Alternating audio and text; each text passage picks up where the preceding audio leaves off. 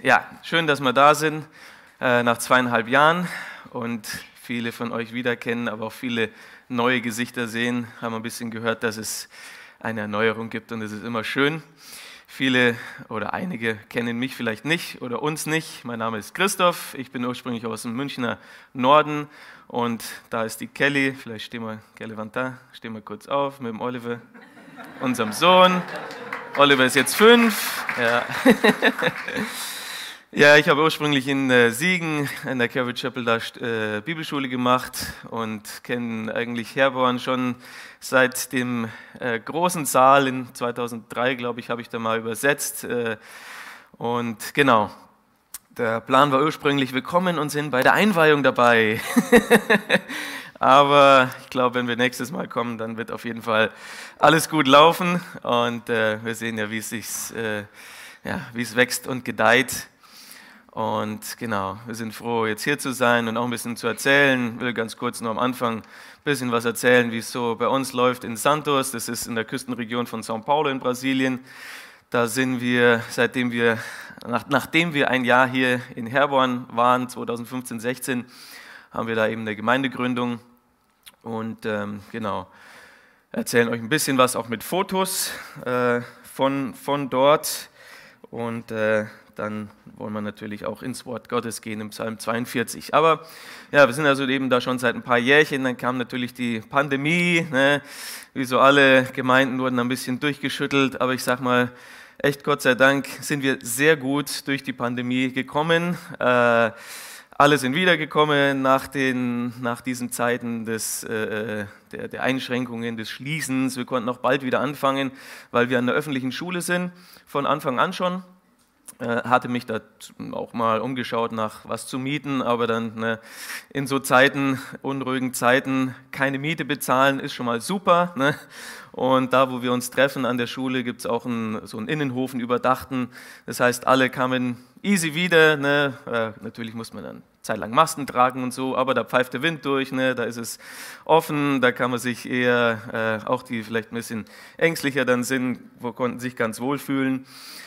Natürlich musste man durch die ganze Prozedur, wie alle Gemeinden sich irgendwie finden, mit, äh, äh, nur gut, Livestream jetzt nicht, aber mit äh, Internetübertragung und äh, Zoom-Treffen und so. Und dann irgendwann merken, okay, das geht nicht so toll, ne? dann machen die Leute auch irgendwann nicht mehr so, so gut mit. Aber was wir gemerkt haben, ähm, dass einfach der Zusammenhalt gewachsen ist, ne? dass da Leute fühlen, okay, wir gehören zu der, zu der Gemeinde und wir fühlen uns wohl da.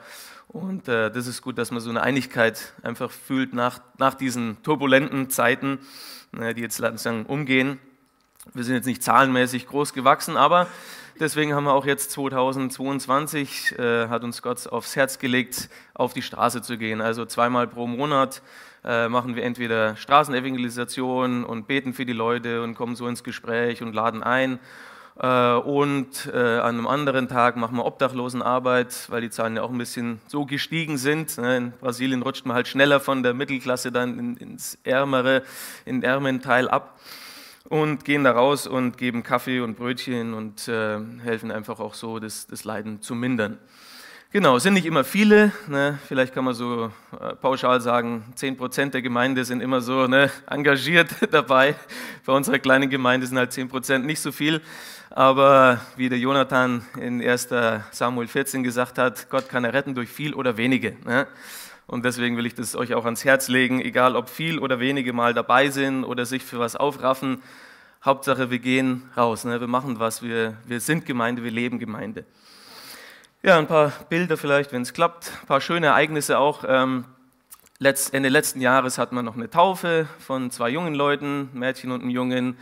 Ähm, dann sind wir unter anderem ja, auf ganz interessante Wege an eine Partnerschaft gekommen mit einer Kita, so einer halböffentlichen äh, Kita. Genau, hier sind ein paar Bilder vom Gottesdienst ähm, die ungefähr 100 Kinder haben in einem ärmeren Viertel in Santos und da haben wir eine total offene Tür, wo wir immer hin können, wann wir wollen, Evangelisation machen und den Kindern was von, von Gott weiterbringen. Zum Beispiel eine, äh, an Ostern haben wir das auch gemacht. Genau, hier ist das Bild von der Taufe.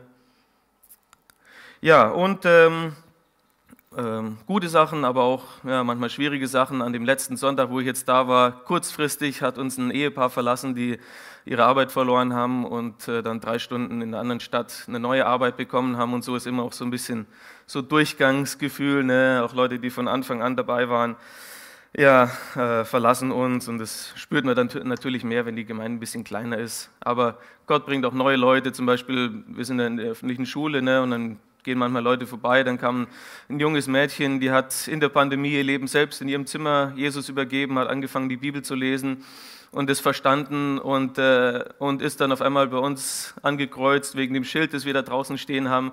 Ist jetzt immer dabei, weißt du, das ist die, die, die mitschreibt, die Feuer und Flamme ist für Jesus und das ist auch super zu sehen, ne, wie, wie Jesus die, die Leute bringt.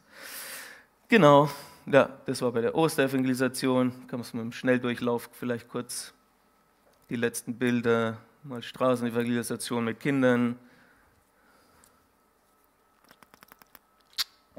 Genau, und das ist so die Gruppe ungefähr, die meistens kommen.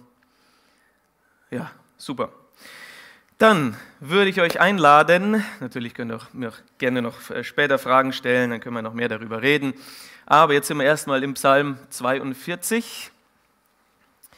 Da möchte ich euch gerne bitten aufzuschlagen in dieser Pandemiezeit, ne, wo es eher holpriger war, haben wir uns die Psalmen vorgenommen und ähm, das war sehr gut, diesen Zuspruch zu bekommen, ne, diese äh, Hoffnung, die Hoffnungsschimmer zu bekommen. Ja, und im Psalm 42, da möchte ich gerne über ein Thema reden, was vielleicht eher so ein Tabuthema ist manchmal, und das ist die, die Depression oder die Entmutigung die alle von uns irgendwo durchgegangen sind, die wir vielleicht noch äh, mitzukämpfen haben. Und es ist ja auch stark hochgegangen, ne, die Zahlen, Zahl derer, die, die darunter leiden, auch vielleicht eine also Langzeitdepression haben.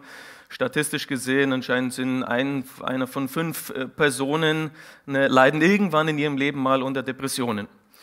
Und jeder von uns hat es bestimmt schon mal erlebt, dass wir auch kurzzeitig mal durch so Entmutigungsphasen gehen, ne? aber das fühlt sich dann an wie eine Depression, ne? weil wir nicht wissen, wann es weggeht. Ne? Und vielleicht bleibt es ein paar Wochen, vielleicht ein paar Monate, vielleicht bleibt es auch länger. Ne? Und wir wissen, wie es sich anfühlt, so eine temporäre Entmutigung oder Traurigkeitsphase. Ja, so, eine, so eine Depression kann natürlich viele, viele Ursachen haben.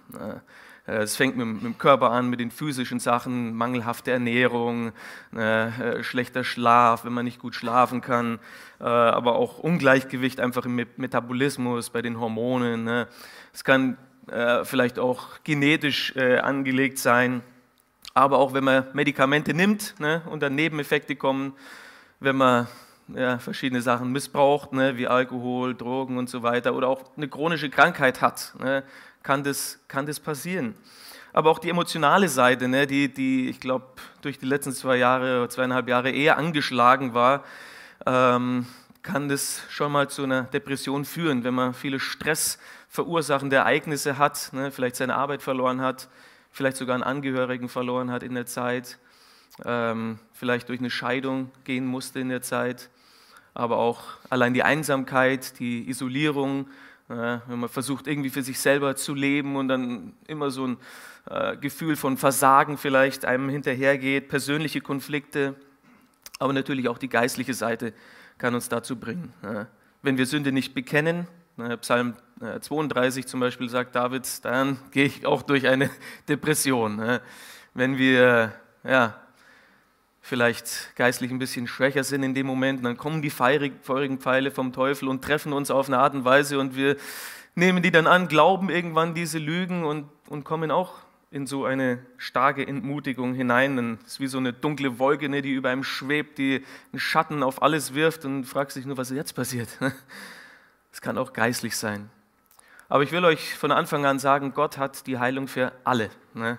Alle Krankheiten, alle Depressionen, alles, was wir durchmachen müssen. Gott ist der Heiler und hat die Heilung für uns. Aber in dem Text, den wir jetzt durchgehen werden, möchte ich mich einfach ein bisschen mehr auf das konzentrieren, was die geistliche Seite und auch die emotionale Seite anspricht. Weil gerade wenn es körperlich ist, physisch, ne, ist es schon wichtig, auch sich jemanden ähm, ja, zu Rat zu ziehen, professionelle Hilfe, vielleicht Medikamente, wie auch immer von, von äh, Fall zu Fall unterschiedlich. Genau, bevor wir, ach, ich möchte noch mal kurz beten, bevor wir jetzt die ersten Verse lesen. Und ihr habt es alle schon gefunden, oder? Psalm 42? Gut, dann würde ich noch mal beten. Herr Jesus, danke für dein Wort. Danke, dass du zu uns sprichst. Danke, dass dein Wort lebendig ist und dass es in unser Herz durchdringt und uns unterscheiden hilft, Herr, was von dir kommt und was nicht von dir kommt. Danke, dass du uns Kraft schenkst durch dein Wort, dass du uns aufbaust, dass du ja, uns ermutigst, ermahnst und auch Zuversicht schenkst, Herr, in diesen Zeiten, dass wir unseren Kopf erheben können und wissen, ja, die Rettung kommt von dir, Jesus. Die Heilung kommt von dir und alles, was wir brauchen, ist in dir. So bitte ich dich, dass du das Wort einfach für jeden auch in sein Herz übersetzt, Herr, und es dahin bringst, wo es ankommen muss, Herr und auf diese Weise auf einen guten Boden fällt, dass es Frucht bringt. Sei du verherrlicht und sprich du jetzt zu uns im Namen Jesu. Amen. Ja, in den ersten drei Versen, ich lese die einfach mal, da steht äh, dem Chorleiter ein Maskil von den Söhnen Korachs. Das ist das zweite Buch von dem Psalm, das da anfängt. Und äh, nicht mehr so viele Psalmen von David, mehr von anderen Autoren auch. Und da steht, wie eine Hirschkuh lechzt nach Wasserbächen, so lechzt meine Seele nach dir, Gott. Meine Seele dürstet nach Gott, nach dem lebendigen Gott. Wann werde ich kommen und erscheinen vor Gottes Angesicht?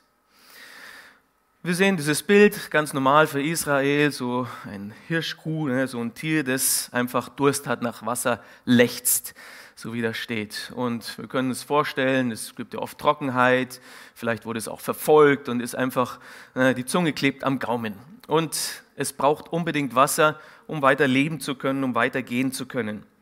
Und hier haben wir den Vergleich eben zwischen der geistlichen Not und dieser körperlichen Not. Ne? So wie dieses Tier nach Wasser lechzt, so haben wir auch eine geistliche Not. Wir sehnen uns nach Gott, wir, wir wollen Gott, ne? wir brauchen Gott und dürsten nach ihm. Es kann oft passieren, wenn wir auch eine Trockenstrecke durchgehen und einfach diesen Durst nach Gottes Gegenwart haben. Oder wenn wir auch verfolgt werden, vielleicht wie dieses Tier von Alltagssituationen, von Umständen, wo wir uns sagen, ich muss irgendwo raus, ne? ich muss irgendwo weg, ich brauche irgendwo ein Ablassventil. Und manchmal fühlen wir uns so verfolgt, gedrängt. Ne? Und das ist auch was, was uns zu Gott treibt. Aber wir müssen auch immer uns wirklich erinnern, dass Gott der ist, der uns leiten will und nicht der ist, der uns drängt. Ne? Der Teufel ist immer der, der uns anschubst, der uns drängen will, ne? wo wir gar nicht mehr richtig Zeit haben, mal uns hinzusetzen und nachzudenken.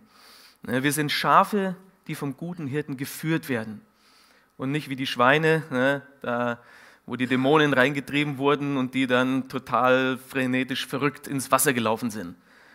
Wir müssen nicht so sein, uns von den Sachen zu drängen, zu schubsen zu lassen, sondern wir dürfen geführt werden.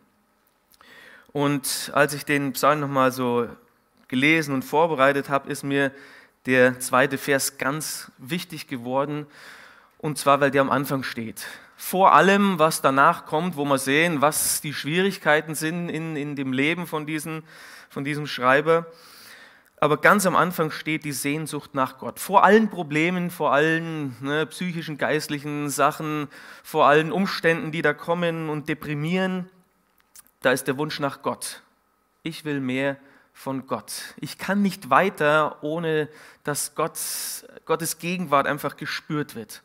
So wie im Psalm 73 steht, Gott nahe zu sein, ist mein Glück da weiß ich, da bin ich zu Hause, ne? da geht es mir gut. Und die Frage, erste Frage ist, was ist mir wichtiger? Und ich hatte es jetzt gar nicht so auf dem Bildschirm ne? mit äh, Chapel Groups. Frage, Fragen kommen dann noch unter der Woche, ja? aber ich habe mich erinnern lassen, ja, ich muss ja auch noch ein paar Fragen zusammenstellen für euch. Das ist also die erste Frage, was wird mir wichtiger sein im Leben? Ist es mir Gott? Ist Gott mir genug? Oder will ich einfach eine Lösung für meine Probleme jetzt, die ich habe? Und ich schaue auf mein Leben, ich bin Pastor, natürlich will ich Gott nur, will Gottes Gegenwart, ich bin ein guter Christ. Ne? Aber lasst euch das mal so ein bisschen ne, reingehen, auf die Seele berieseln und mal ein bisschen tiefer gehen. Ist Gott mir genug? Oder suche ich ihn einfach mal, um auch meine Probleme loszuwerden? komme ich zu ihm für das, was er mir geben kann? oder für das, was er ist, ne? die Person, die er ist, wer er ist. Möchte ich ein sorgenfreies Leben, bisschen Bequemlichkeit und Komfort, Absicherung, auch vor den ganzen Schwierigkeiten, die, die jeder vor sich hat.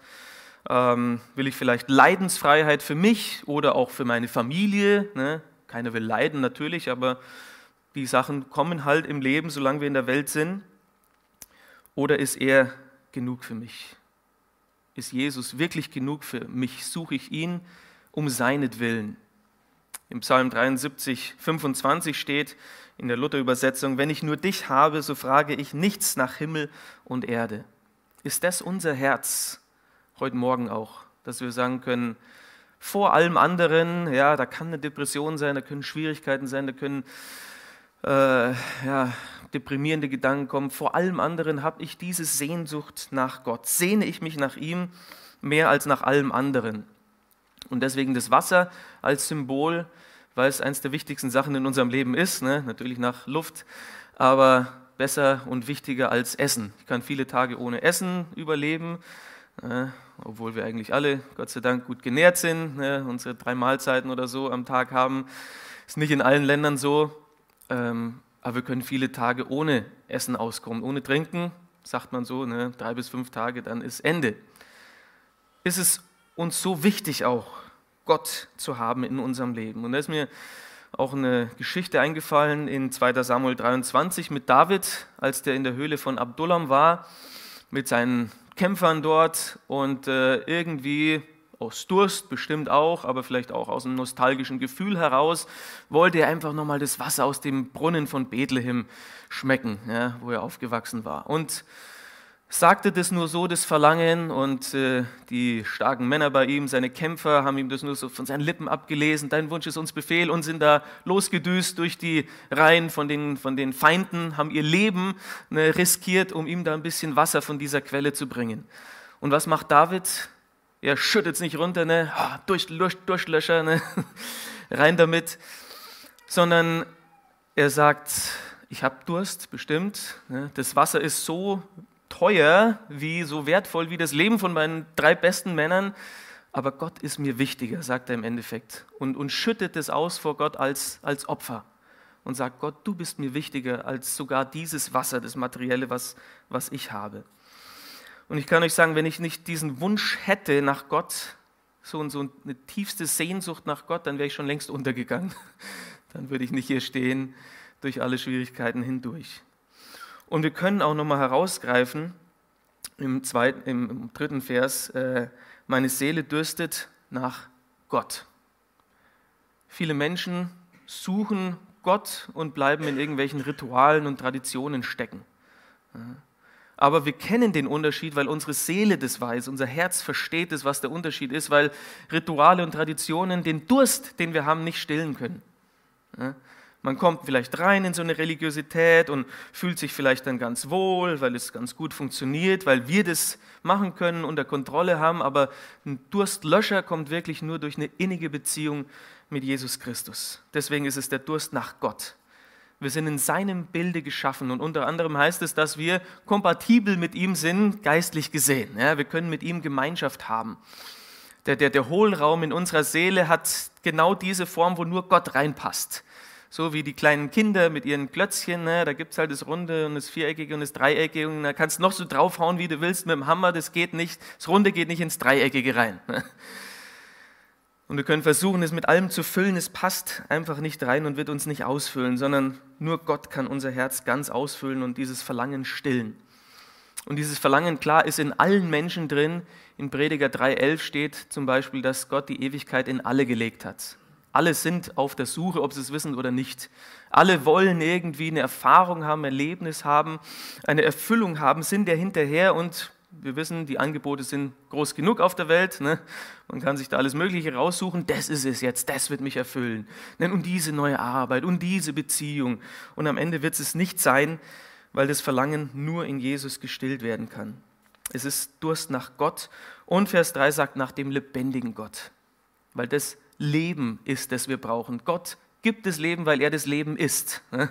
weil er das Leben geschaffen hat, weil er genau weiß, was wir in unserem Leben brauchen, was wirklich Leben ausmacht, dass wir diesen Lebensdurst stillen können. Und jeder Christ hatte mindestens einmal, vielleicht auch mehrere Male das Schlüsselerlebnis, um sagen zu können, da muss es mehr geben als nur das, was ich jetzt lebe. Das kann nicht alles sein. Das Leben, was ich jetzt habe und auch manchmal als Christen kommen wir wieder zu dem Punkt, wo ich sage, Moment, da fehlt noch irgendwas. Weil Jesus ist gekommen, uns das Leben zu geben und das Leben in der Fülle.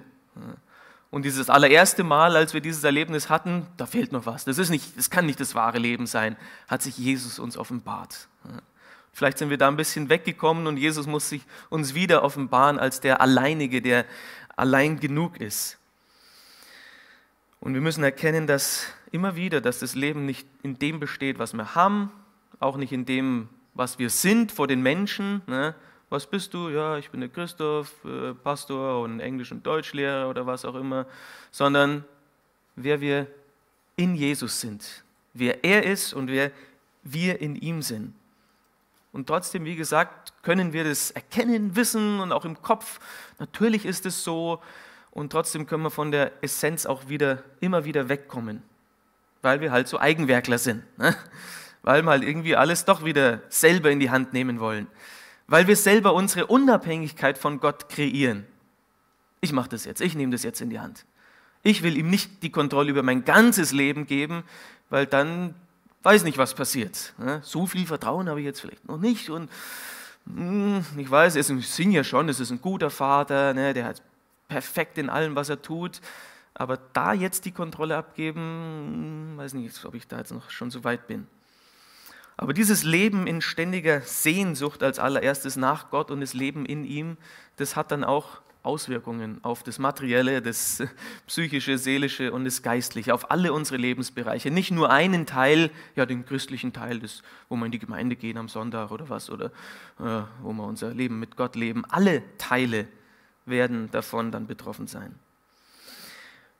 Kurzer Nachtrag vielleicht noch, bevor wir weitergehen in den Versen. Sehnen, eigentlich, wenn wir es wirklich ernst nehmen, dann ist ja Sehnen nur etwas, was man schon kennt. Ne? Ich kann mich nicht nach irgendwas sehen, was ich noch nicht probiert habe, was ich noch nie gehabt habe. Ne?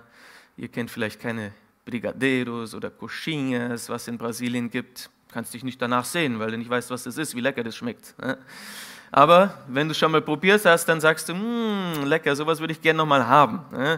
Wenn wir nach Deutschland kommen, dann gibt es auch manchmal einen Besuch beim Supermarkt, dann gehen wir durch die Süßigkeitenabteilung und dann sagen, mm, oh, schau mal, da gibt es das und oh, lecker. ich habe Sehnsucht nach etwas, was ich kenne.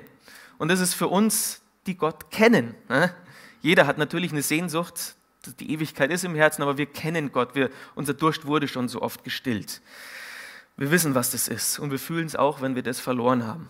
Und wir wissen auch, wenn das gefühlt auf einmal so weit weg ist von uns. Hast du vielleicht diese Fülle des Lebens in Jesus irgendwo zurückgelassen? Irgendwo auf dem Weg teilweise verloren? Dann das Beste, was man macht, wenn man etwas verloren hat, man geht dahin zurück, wo man wusste, das, da hatte ich es das letzte Mal. Ne?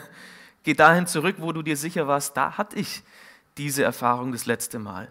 Da, wo ich im Wort war, da wo ich im Gebet war, da wo ich Gott als Priorität, oberste Priorität in meinem Leben gesetzt habe, äh, da wo ich meine stille Zeit ernst genommen habe, da wo ich vielleicht im Gebets, in der Gebetsgemeinschaft war mit Brüdern oder mit Schwestern und wo ich vielleicht einen Gebetspartner mal hatte, da habe ich das erlebt. Vielleicht im Spaziergang allein, da ist es, wo ich das erlebt habe. In der Anbetungszeit während dem Spülen, da habe ich das erlebt. In dem Kapitel, das man liest in der Mittagspause und, und wie man auch immer seine Wege findet, den Durst im Alltagsstress zu stillen.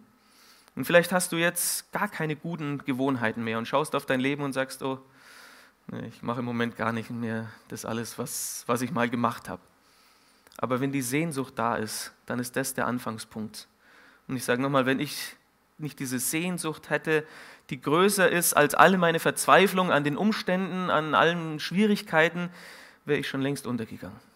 Hast du diese Sehnsucht an erster Stelle? Der, der Schreiber hat es dann auch mit einem konkreten Punkt, ne, ne, geografisch verbunden. Und er sagt, wann werde ich kommen und erscheinen vor Gottes Angesicht? Im Alten Testament war das natürlich die Stiftshütte und später der Tempel. äh, wo, wo die Begegnung mit, mit Jahwe stattgefunden hat, vorgeschrieben ne, äh, vom Gesetz. Und für uns kann das auch ein bestimmter Ort sein, ein Punkt sein, wo wir sagen, ja, die Gemeinde ist das für mich, die Gemeinschaft mit den anderen. Und das ist auch gut und richtig so. Aber wenn wir was gelernt haben in den letzten Jahren, dann ist es, dass Gemeinde natürlich nicht der Ort ist, der, das Gebäude, ne, der physische Ort, ähm, sondern die Gemeinschaft zusammen mit Christen, dass wir zusammen sind. Jesus hat auch gesagt, wir werden ihn nicht anbeten da in Jerusalem, sondern im Geist und in der Wahrheit. Wo wir zusammenkommen, zwei oder drei ist Gott, ist Jesus unter uns. Aber wir haben auch gemerkt, ähm, dass Gemeinde nicht einfach nur Livestream schauen ist.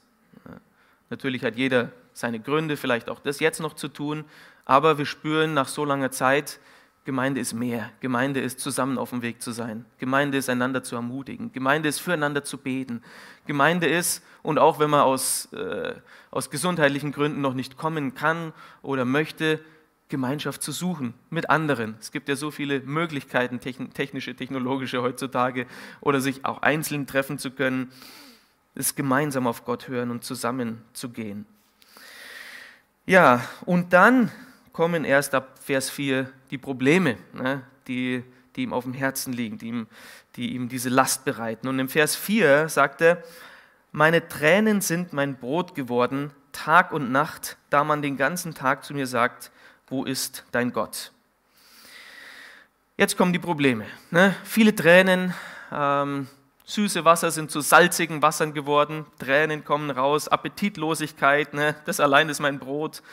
Da spürt man einfach raus, wo Hoffnungslosigkeit ist, Aussichtslosigkeit, vielleicht auch bittere Ereignisse, die irgendwann passiert sind in den letzten Jahren. So wie im Buch Ruth, ne, die Noemi, die ihre Söhne verloren hat in fremdem Land, ihre, eine von den Schwiegertöchtern dann noch auf, noch auf dem Weg und die heimkommt und sagt, nennt mich Mara, nennt mich bitter, weil so geht's mir, das ist mein bitteres Los, das ist äh, mein Witwenstand ähm, und so werde ich sterben. Ja eine Witwe in Trostlosigkeit. Und dann lesen wir das Buch Ruth und sehen eine wunderbare Geschichte der Erlösung. Ihre selbst, der ganzen Familie, wo dann die auch noch eingereiht werden in eine wundervolle Zukunft, weil sie beim Stammbaum des Erlösers mitmachen, äh, mit dabei sein dürfen. Und wir sehen, es ist gar nicht so Mara, es ist gar nicht so bitter. Es sind bittere Sachen, die wir vielleicht durchgehen mussten in den letzten Jahren, aber das muss uns nicht, ähm, muss keine Identität werden. Das können wir überkommen durch Jesus. Was war es bei diesem Schreiber? Es war der Spott, täglicher Spott. Später sagt es dann nochmal, wo die Leute sagen, wo ist dein Gott? Und vielleicht geht ihr sowas durch und, und, und ja, glaubt, dass Gott das machen will, aber passiert halt jetzt im Moment anscheinend gar nichts. Und man sagt es dann auch so, ja, nein, Gott wird mir helfen. Und vielleicht kommen dann manche, und der Teufel kommt garantiert und sagt, ja, wo ist denn jetzt dein Gott? Hast den Mund vielleicht ein bisschen zu voll genommen. Ne? Anders mal hat er dir geholfen, aber jetzt, wo ist er denn? Ne? Was passiert denn jetzt? Hält er wirklich seine Versprechen, so wie du sagst? Und manchmal passiert es, dass Gott uns, ja, dass Gott manche Situationen zulässt und wir hängen dann drin. Und es ist länger, als wir erwartet haben und wir fühlen uns so, als ob Gott sich extra Zeit lässt. Warum? Wir fühlen uns so, als ob er es vielleicht sogar ganz vergessen hat, ne? obwohl wir ihn täglich daran erinnern. Und wir beten vielleicht und es kommt trotzdem nicht sofort eine Antwort. Wir, wir durchsuchen uns und, und, und bewusst ist da kein Ungehorsam, den wir irgendwie ausbessern könnten. Und was machst du in so einer Situation? Wenn einfach nichts vorwärts geht, so wie du es dir wünschst. Wirst du aufgeben, das Handtuch schmeißen? Wirst du den Stimmen Glauben schenken, dem Spott, der da kommt und sagen, oh, vielleicht ist da echt irgendwas dran. Vielleicht, ich bin, eine, bin bestimmt ein Sonderfall, bei mir wird Gott jetzt nicht mehr treu sein.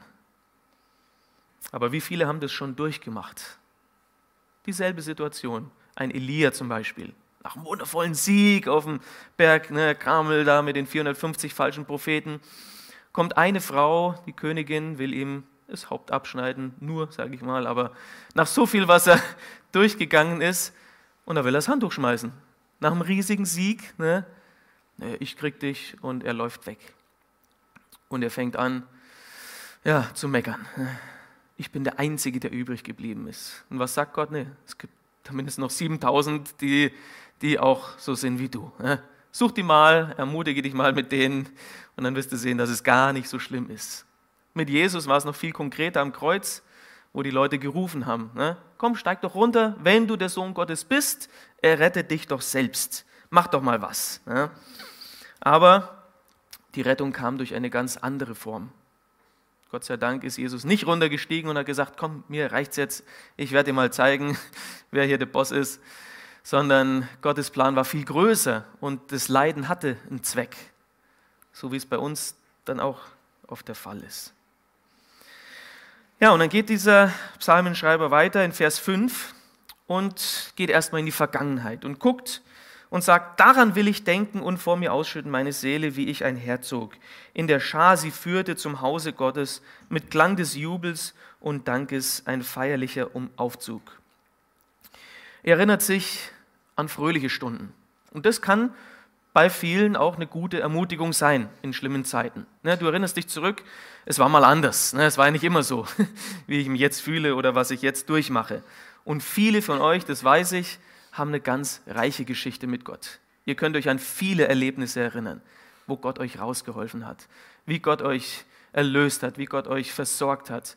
Und ihr könnt sagen, jetzt sieht es vielleicht schlimmer aus, aber in vielen Fällen, jetzt sieht es gar nicht so schlimm aus wie das, was ich schon mal durchgemacht habe. Wenn Gott mir schon mal geholfen hat, wird er mir jetzt ganz sicher wieder helfen. Und das, wenn wir sehen, dass Gott treu war in der Vergangenheit, gibt uns das doch noch so viel mehr Zuversicht, dass Gott auch in der Zukunft treu sein wird. Er ist derselbe, gestern, heute und alle Zeit. Ja, ich werde solche Momente nochmal erleben.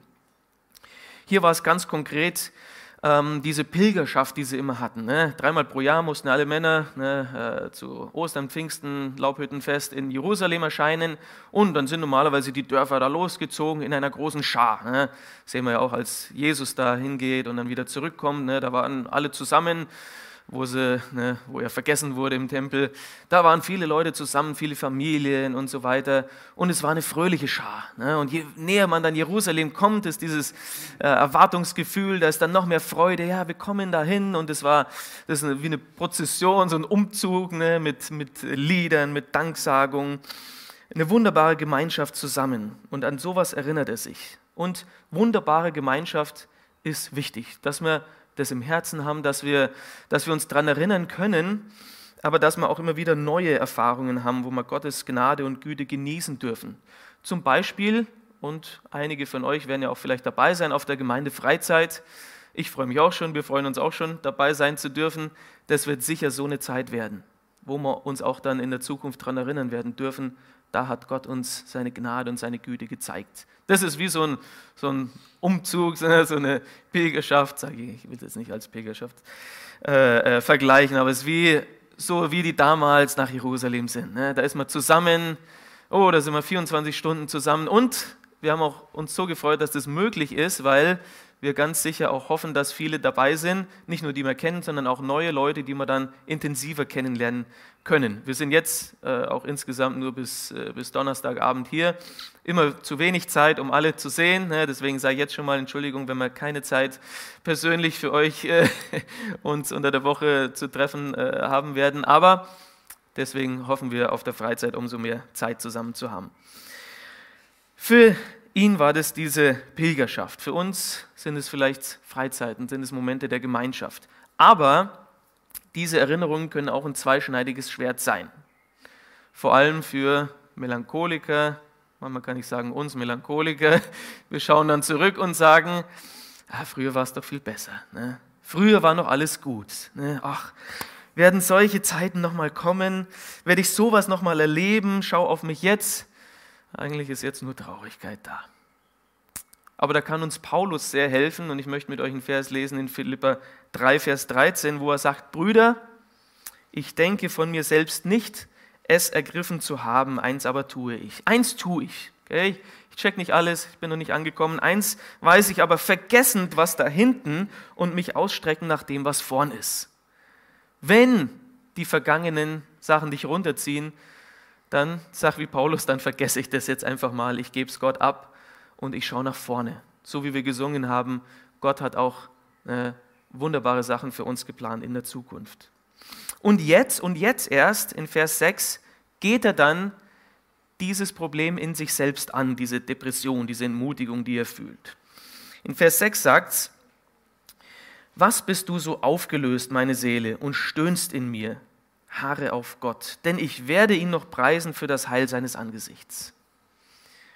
Könnt ihr jetzt wirklich alle verschiedenen äh, Übersetzungen lesen, das hilft da ganz gut. Warum bist du so unruhig in mir, meine Seele? sagte, oder schreibte Lothar. Warum bist du so betrübt?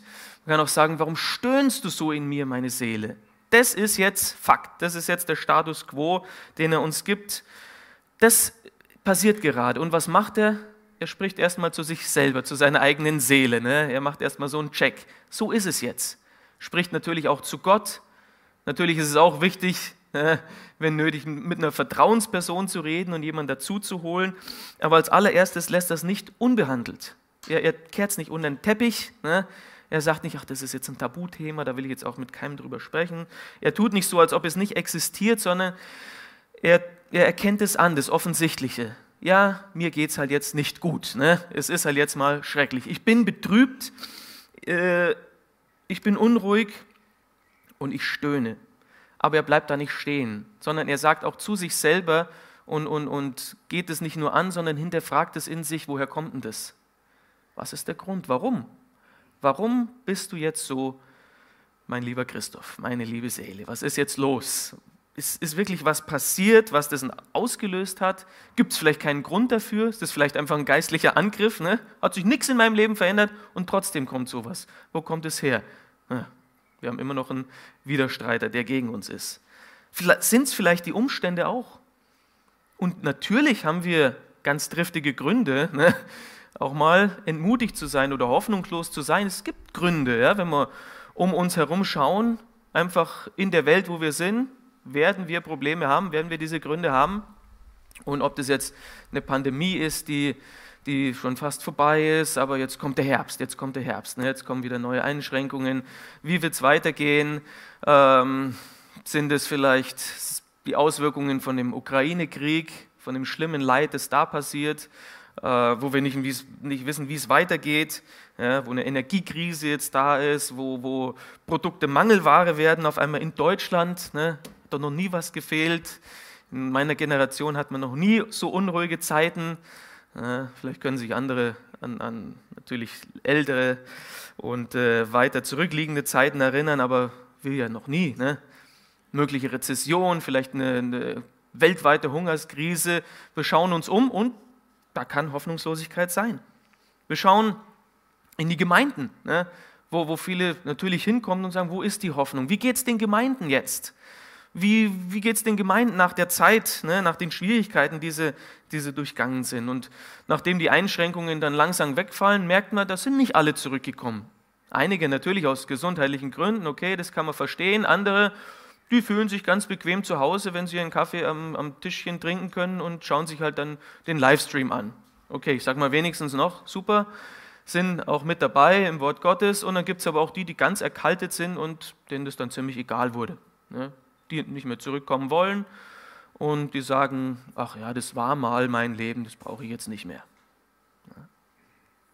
So sieht es halt auch aus. Und ich muss auch sagen, Sachen, wo ich höre, in Brasilien jetzt nicht so, aber eher in Deutschland, was mir das Herz zerbricht, ist, wo Freundschaften auseinandergegangen sind, jahrelange Freundschaften, wegen Meinungsverschiedenheiten, wegen Corona.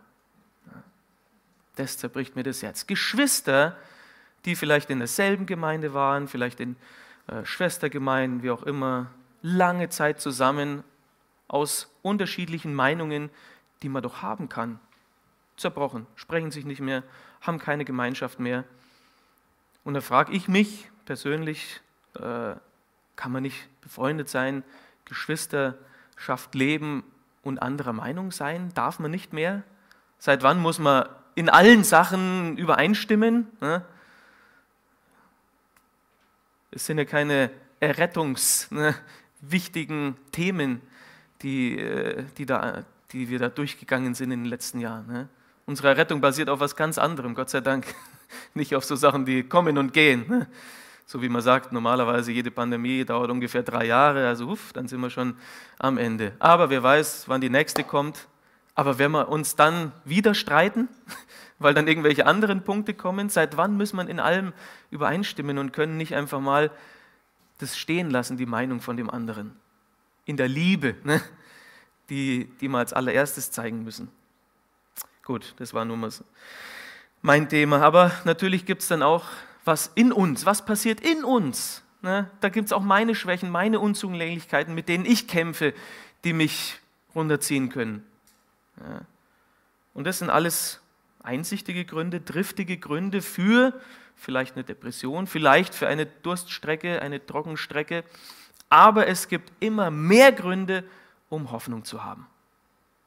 Und deswegen haben wir auch den zweiten Teil in dem Vers, harre auf Gott. Und er spricht sich diese Ermutigung zu. Ne? Er, er, er ermutigt sich selbst.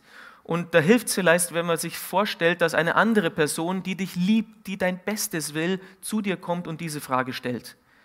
Warum, warum bist du jetzt so? Warum fühlst du dich so? Was, was ist jetzt wirklich passiert? Und du kannst diese Person sein, wenn du sagst, ach, so eine Person gibt es gar nicht in meinem Leben. Ne? wenn man schon mal so tief unten steckt, ne, dann sieht man vielleicht auch gar nicht mehr, wen Gott einen da zur Seite gestellt hat. Dann sprich zu dir selbst ne, und sag, warum ist es jetzt so? Weil du dich selbst liebst, ne, weil du das Beste für dich selbst willst. Sei dein eigener Coach, sage ich mal, predige zu dir selbst. Und es ist nicht positives Denken, das ist einfach ein Erinnern an Gottes Wahrheit, so wie er es uns in seinem Wort gesagt hat. Und dann wirf alle deine Hoffnung, vielleicht die noch irgendwo zu finden ist, auf Gott. Er kann das machen. Wir haben gesungen, nichts ist unmöglich für ihn. Er wird das machen. Irgendwie muss ich einfach dran glauben und harre auf ihn, hoffe und warte auf ihn. Und die Zuversicht kann sich der Schreiber dann selber zusprechen durch den Glauben, vielleicht den letzten Funken an Glauben, den er hat. Aber er spricht sich selber zu, er wird mir noch, mir noch helfen. Ich werde ihm noch danken. Nicht, weil er sich so fühlt, ja, du kannst es dir zusprechen, nicht, weil du dich jetzt so fühlst, sondern weil du weißt, dass Gott so ist und dass er sich nicht ändert. Und deswegen sagt er, ich werde ihn noch preisen. Oder wo es anders steht, ich werde ihm noch danken. So wird es am Ende sein. Punkt. Wie? Ich weiß nicht wie. Ich weiß nicht wann.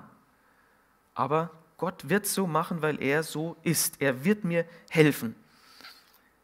Ich werde ihn preisen für das Heil seines Angesichts. Da geht es um sein Angesicht. Da geht es dass er, darum, dass er genug für mich ist, dass ich ihn suche. Wenn ich auf sein Angesicht schaue und auch mal meinen Blick ein bisschen abwende von meinen Problemen, von, von meinen Depressionen oder was auch immer und anfange zu sehen, was er für Gedanken für mich hat, wie er über mich denkt, dann fange ich langsam an, aus diesem Tief herauszukommen, wenn ich meine Augen auf ihn richte. Natürlich ist, wenn wir über Glauben sprechen, der Abraham ein super Beispiel und in Römer 4,18, da steht äh, ja, genau das, was wir jetzt gerade reden, nämlich dass er gegen Hoffnung auf Hoffnung geglaubt hat, damit er ein Vater vieler Nationen würde, nach dem, was gesagt ist, so wird deine Nachkommenschaft sein. Er hatte den Zuspruch von Gott, er hat das Wort Gottes und er hat einfach dran geglaubt. Wie kann das geschehen? Weiß nicht. Wann? Weiß nicht. War dann natürlich auch ein Eigenwerkler, hat mal versucht, äh, zwischendrin mal nachzuhelfen. Aber am Ende hat er geglaubt, dass er viele Nachkommen haben würde. Hat geglaubt, dass Gott der ist, der er sagt, der er ist, nämlich dass er seine Versprechen einhalten kann. Gegen alle Unmöglichkeiten in seinem Leben, nämlich dass sie schon super alt waren und eigentlich nichts mehr gelaufen wäre, hat er geglaubt, dass es möglich ist, noch einen eigenen Sohn zu haben. Und auch wenn um dich herum alles Nein sagt und wenn du vielleicht noch das näherst, was deine Depression oder deine Traurigkeit noch mal stärker werden lässt, glaube einfach in Hoffnung, gegen alle Hoffnung vielleicht an Gott, dass er dir helfen kann, weil er es versprochen hat. Und in Vers 7 und 8 sehen wir dann, was der Schreiber als nächstes macht, nachdem er sich selbst angeht. Und er sagt dann zu Gott, mein Gott, Aufgelöst in mir ist meine Seele. Darum denke ich an dich aus dem Lande des Jordan und des Hermon vom, Berg Misa. Urflut ruft der Urflut zu beim Brausen deiner Wassergüsse.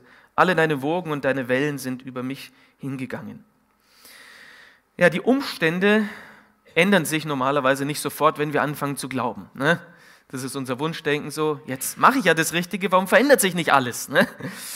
Und bei dem Schreiber war das auch so und er sagt zu Gott, meine Seele ist immer noch zutiefst betrübt. Er war da irgendwo ganz weit im Norden, ganz weit weg von Jerusalem. Seine, die Umstände hatten ihn irgendwie weit weggebracht von dem Ort der Anbetung. Und, und unsere Umstände, alles um uns herum, kann uns auch halt entfernen von der Gegenwart Gottes. Oder zumindest von der gefühlten Gegenwart Gottes. Aber er tut dann das Einzige, was er machen kann und richtet sich direkt an Gott. Er sagt, mein Gott, jetzt jetzt spreche ich zu dir, jetzt, jetzt bete ich zu dir. Ich spreche direkt zu dir, nicht mehr über meine Vergangenheit und was mal war, sondern, wie in Vers 5, sondern jetzt Gott in der Gegenwart. An dich richte ich mich.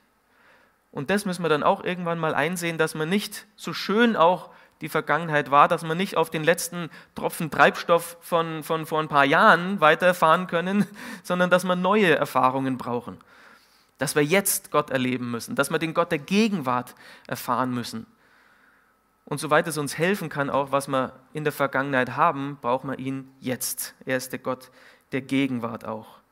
Und dann hat er einfach sein Herz ausgeschüttet vor Gott. Und, und er hat sich wahrscheinlich umgeschaut da auf dem Berg und da waren bestimmt viele Wasserfälle und er, er dachte nur, so fühle ich mich. Ne? Da ist dieses Rauschen, das Wasser kommt runter mit Toben und, und so fühle ich mich, als ob ich da runter geschubst werde, geschmissen werde und, und da reinkomme in dieses Wasser und mitgerissen werde in die, in die Tiefe, als ob mich die Wassermassen nach unten drücken und es ist von einer Tiefe zur nächsten. Ne? Es ist, als ob ich gar nicht mehr rauskomme. Da ist eine Tiefe, das sind meine Umstände, die drücken mich runter. Dann gibt es die andere Tiefe, zu der ich dann komme, das ist meine Traurigkeit in mir, meine Hoffnungslosigkeit. Da werde ich nochmal weiter runtergedrückt. Aber ein Detail, was sehr wichtig ist, in Vers 8 sagt er ja, alle deine Wogen oder deine Wassergüsse, deine Wogen, deine Wellen. Das kommt dann am Ende alles von Gott. Gott hat es erlaubt, Gott hat es zugelassen in seinem Leben. Gott lässt in uns Sachen zu, die uns manchmal runterreißen können. Er lässt es aber zu, damit wir wieder nach oben schauen können damit er wieder in uns eine Sehnsucht nach ihm hervorrufen kann, das dann wieder der Anfangspunkt ist, um die ersten Schritte zu ihm zu gehen. Und wenn wir zu ihm kommen, kommt er ja zu uns, auf uns zu. Das ist sein, sein Versprechen. Und am Ende hält Gott sowieso alles in seinen Händen.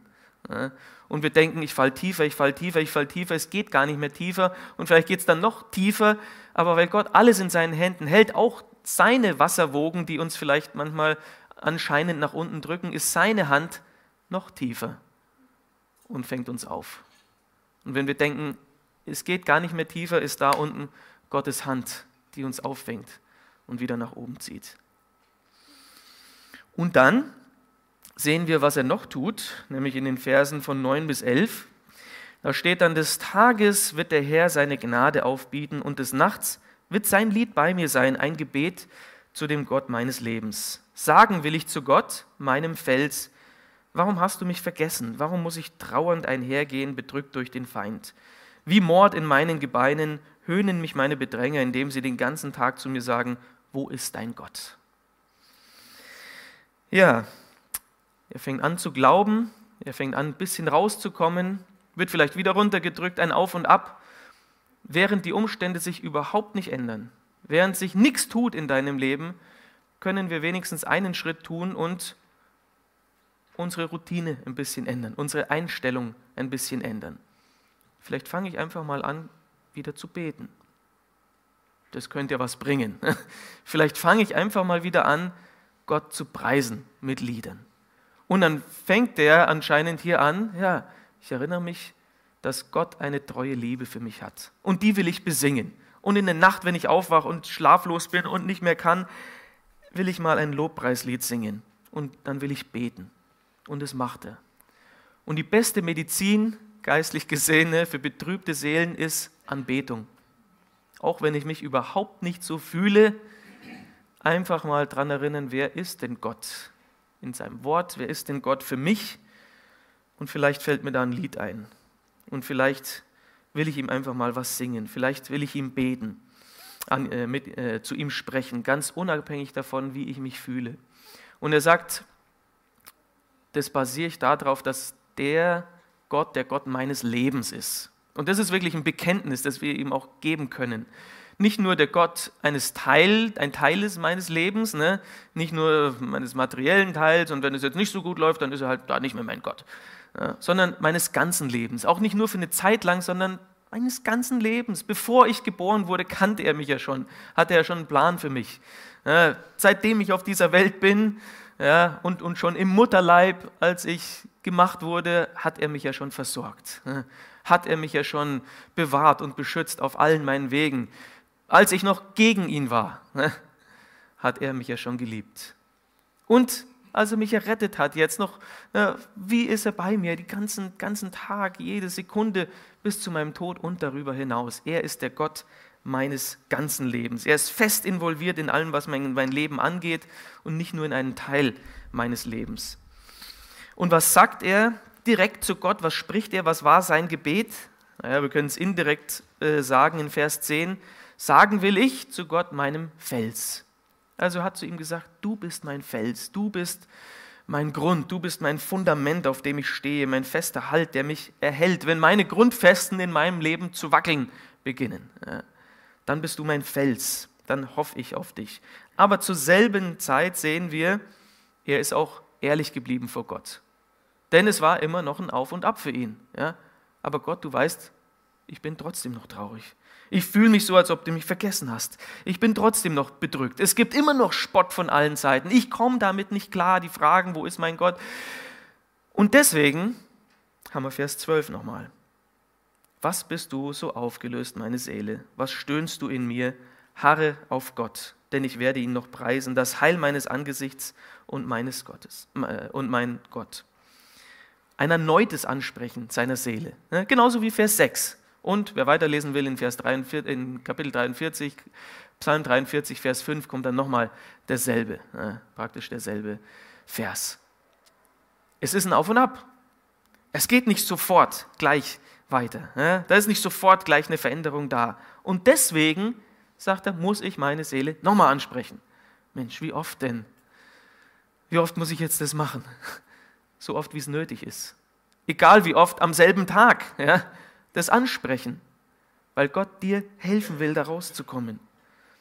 Wie gehe ich also um mit diesen deprimierenden Gedanken, mit diesen Umständen, die mich herunterziehen? Wie oft brauche ich Ermutigung?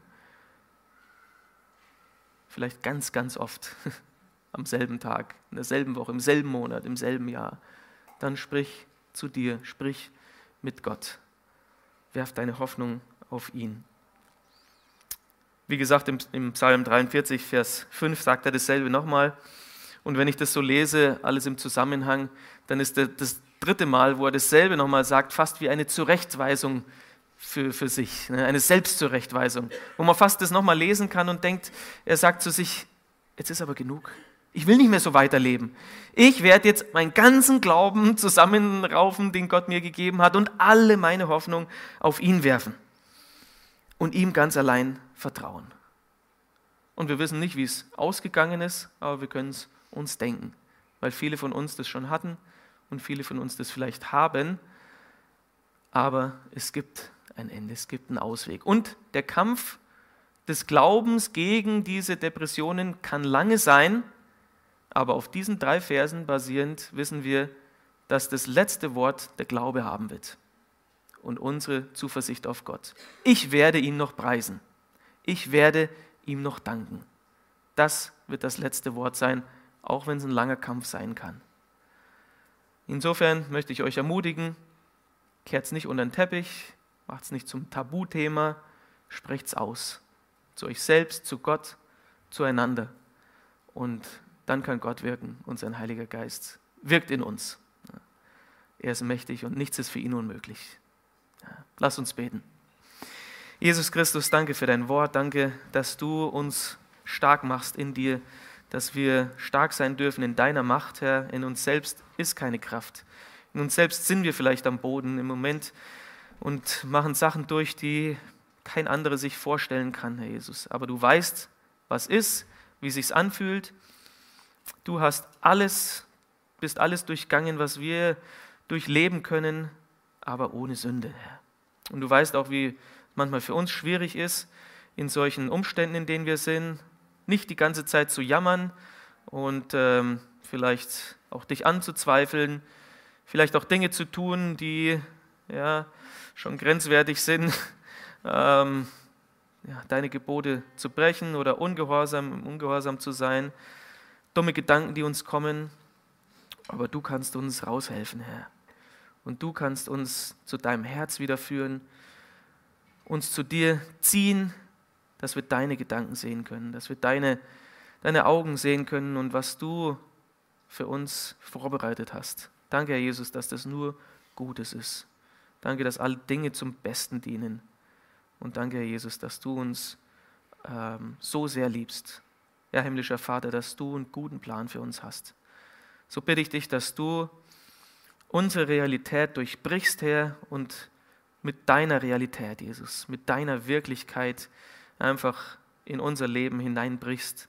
Und da, wo das vielleicht noch nicht festgemacht wurde, dir vollkommen nachzufolgen als Jünger Jesu, dass es heute festgemacht werden kann in jedem Herzen, wo diese Zuversicht noch nicht da ist. Und wo wir angekratzt sind, wo wir angegriffen sind, Herr, in unserer Zuversicht an dich, dass wir wieder neue Kraft schöpfen können, neue Hoffnung schöpfen können. In dir, durch deinen Heiligen Geist und durch, dein Wort, Herr, das du uns jetzt gegeben hast. In deinem Namen. Amen.